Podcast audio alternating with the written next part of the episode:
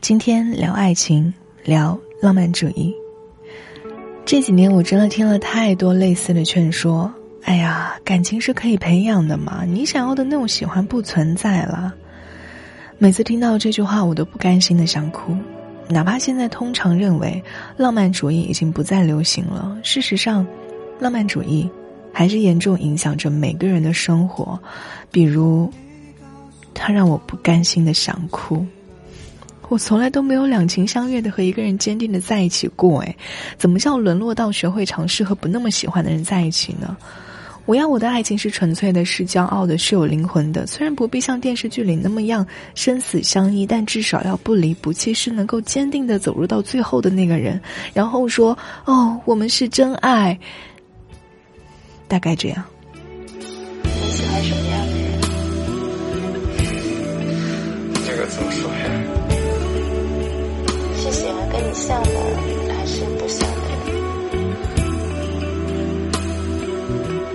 觉得我们俩像不像？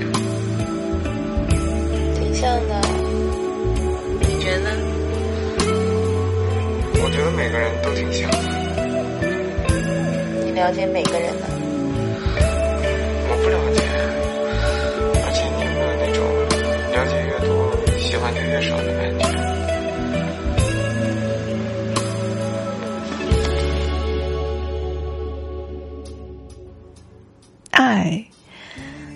是一种遇见他就有一种强烈的召唤，并且拥有克服一切困难的勇气。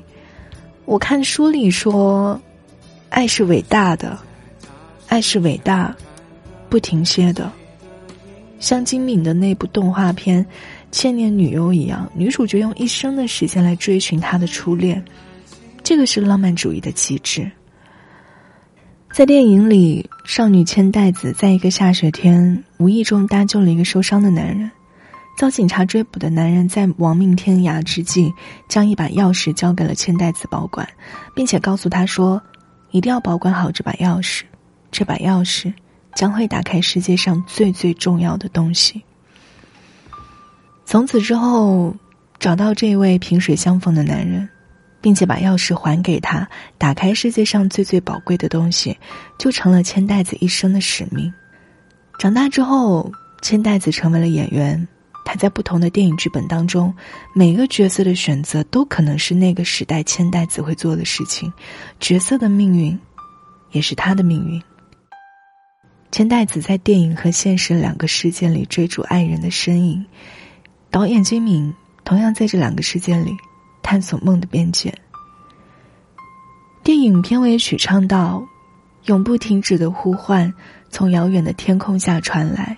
当你再度歌唱之时，心中的莲花盛开。”影片的首尾都有莲花的意象，象征纯真的花朵被赋予了追求爱情的美好的意义。多美好，多伟大的追寻啊！多浪漫！除你之外。其他人我都不要，这才是爱，是我们在亲自拥有爱之前所见到的、听过的爱。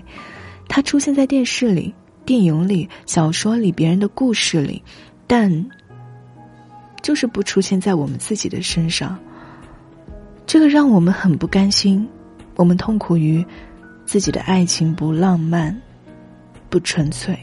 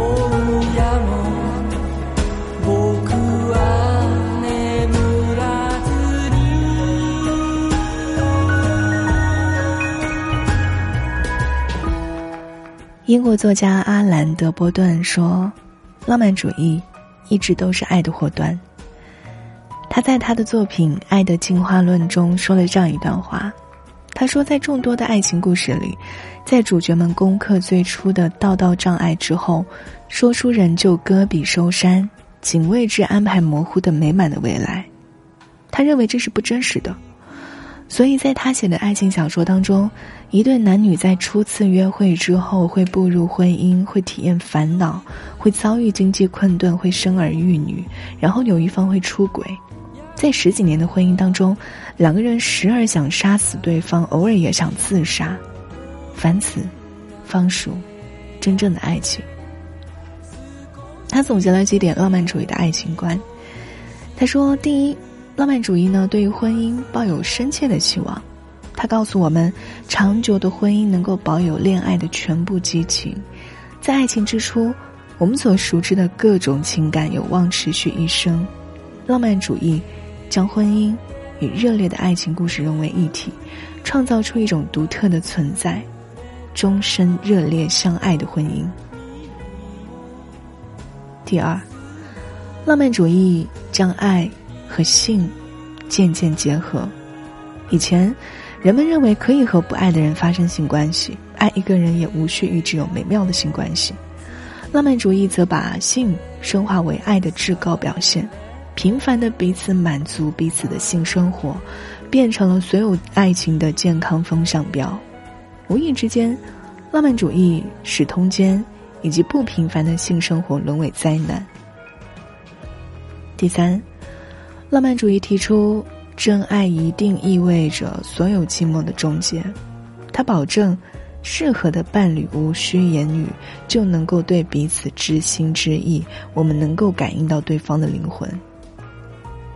第四，浪漫主义相信，选择伴侣时应该让感情引领自我，而不是顺从现实考量。浪漫主义对于现实因素以及金钱表现出强烈的轻蔑。如今，在浪漫主义的影响下，我们不愿意让这些元素来占据到对于爱情的核心思考，尤其是在交往的前期。如果说知道自己跟对的人在一起，是因为你们财务状况匹配，或者是对于厕所礼仪和守时的态度合拍，这感觉很冷漠，很不浪漫。我们觉得，只有当其他一切都失败，我找不到爱，只好将就，或者因为本性邪恶，比如说见钱眼开的时候，人们才会转向现实考量。最后，浪漫主义相信，真爱应该包括喜欢爱人的方方面面，真爱等同于接受一个人的一切，而现实生活中的亲密关系，很少能够满足浪漫主义。这么高的期待的。Suzanne takes you down to her place near the river. You can hear the boats go by. You can spend the night beside her. And you know that she's half crazy. But that's why you wanna be there.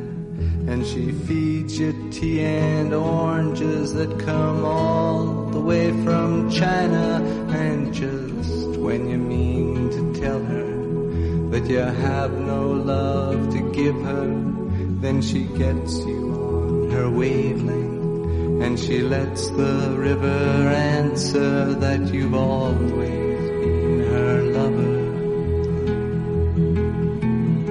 And you want to travel with her and you want to travel blind and you know she will. 听到这首歌来自科恩的 susan 从前呢 susan 作为一首爱情叙事诗是收录在科恩自己的诗集天堂寄生虫里。后来呢因为谱了曲成了一首歌就被放进他的专辑当中了。也因为 susan 科恩不再是一名诗人他开始在舞台上捧起话筒或者弹起吉他，接近于祈祷者，在干净的吉他声中念诵祷文。在苏珊的歌词当中，是科恩最初关于爱情的幻想。科恩初次见到那位叫做苏珊的女孩，是在一场盛大的校园舞会上。那个时候，她已经是朋友的妻子了。再次见面时，也已经是三四年之后。苏珊与丈夫分居，独自搬到了海滨，科恩也随之前往。就像诗里写的那样，我用橘子和茶款待你，他们来自遥远的中国。他牵着你的手，带你来到河里。他披着布片和羽毛，是救世军的装束。两个人愉悦的相处，令科恩曾表示希望能够进一步交往，但是苏珊从来都没有接受过。一九六五年的夏天，苏珊离开了蒙特利尔，两个人就再也没有见过面了。但是科恩有关于苏珊的创作，从诗到歌曲都慢慢流传开来，一直到七十年代。科恩在演出的后台再次见到他，科恩很高兴的跟他说：“苏珊，你给了我一首美丽的歌。”一九九二年，苏珊到加州当了一名舞蹈教练兼按摩治疗师。一九九五年，科恩在加州的一个禅寺剃度出家，而这个禅寺距离苏珊的住所只有几英里的路程。科恩曾经说。苏赞是他最好的一首歌，就像一瓶陈年的美酒。可恩也真的是一个无可救药的浪漫主义者。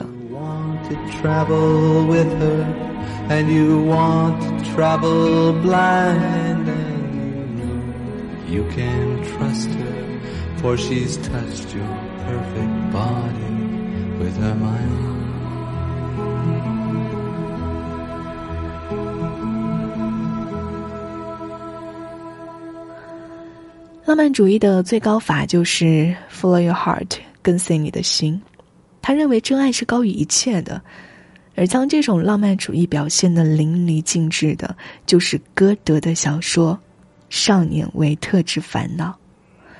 这个小说的名字可能你有听说过吧？我记得吴青峰还写过一首歌，就叫这个名字。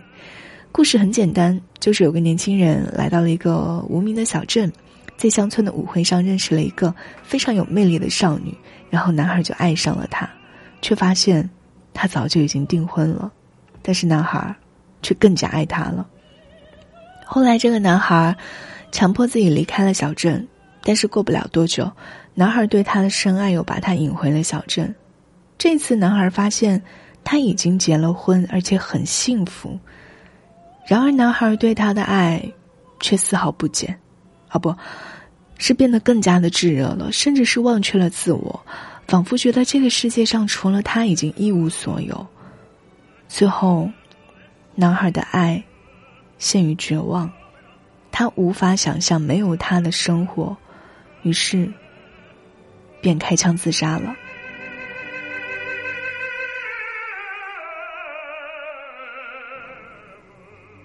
《少年维特之烦恼》让作家歌德一举成名。这本书神奇在哪里呢？为什么会引起这么大的轰动呢？因为它很时尚。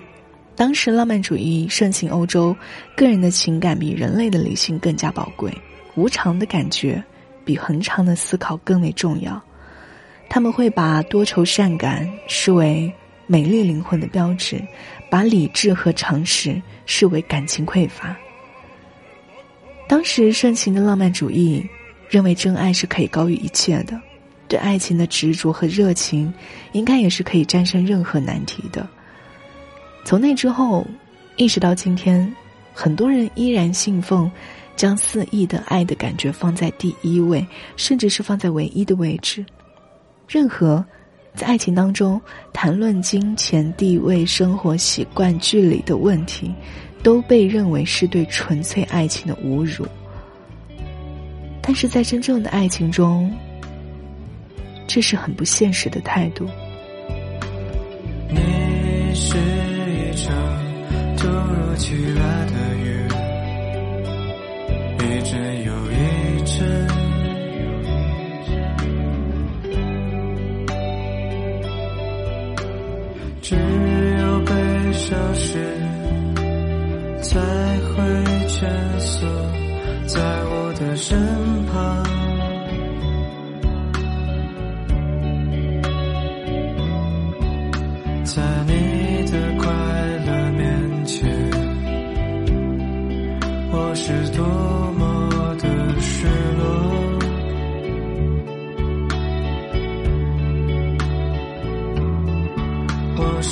寂静的烛火，风吹过心里的光，就暗了。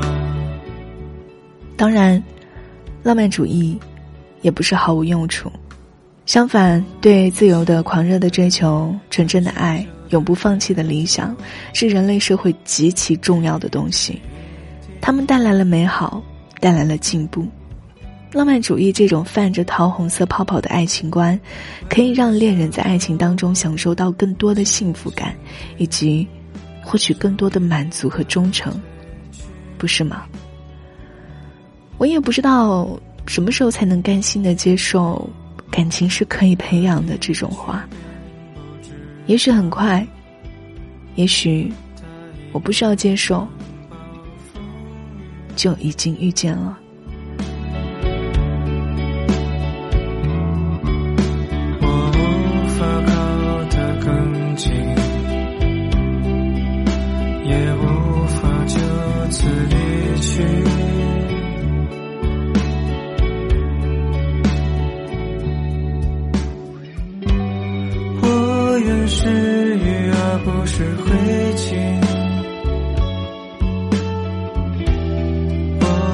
从前想要的更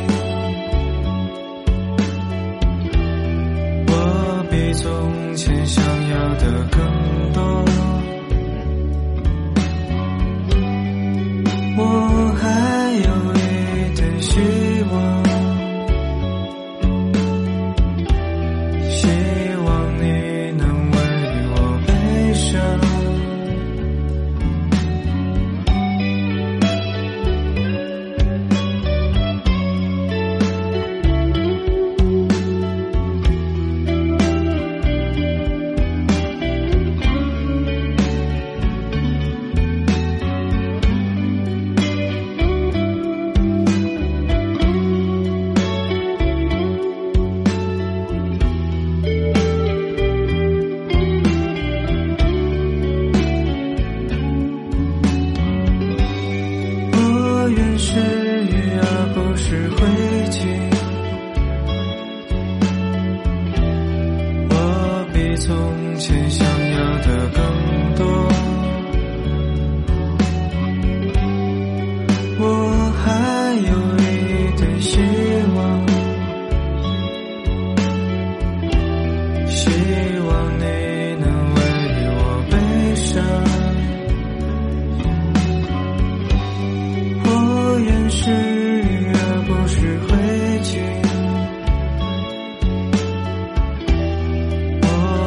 从前想要的更多。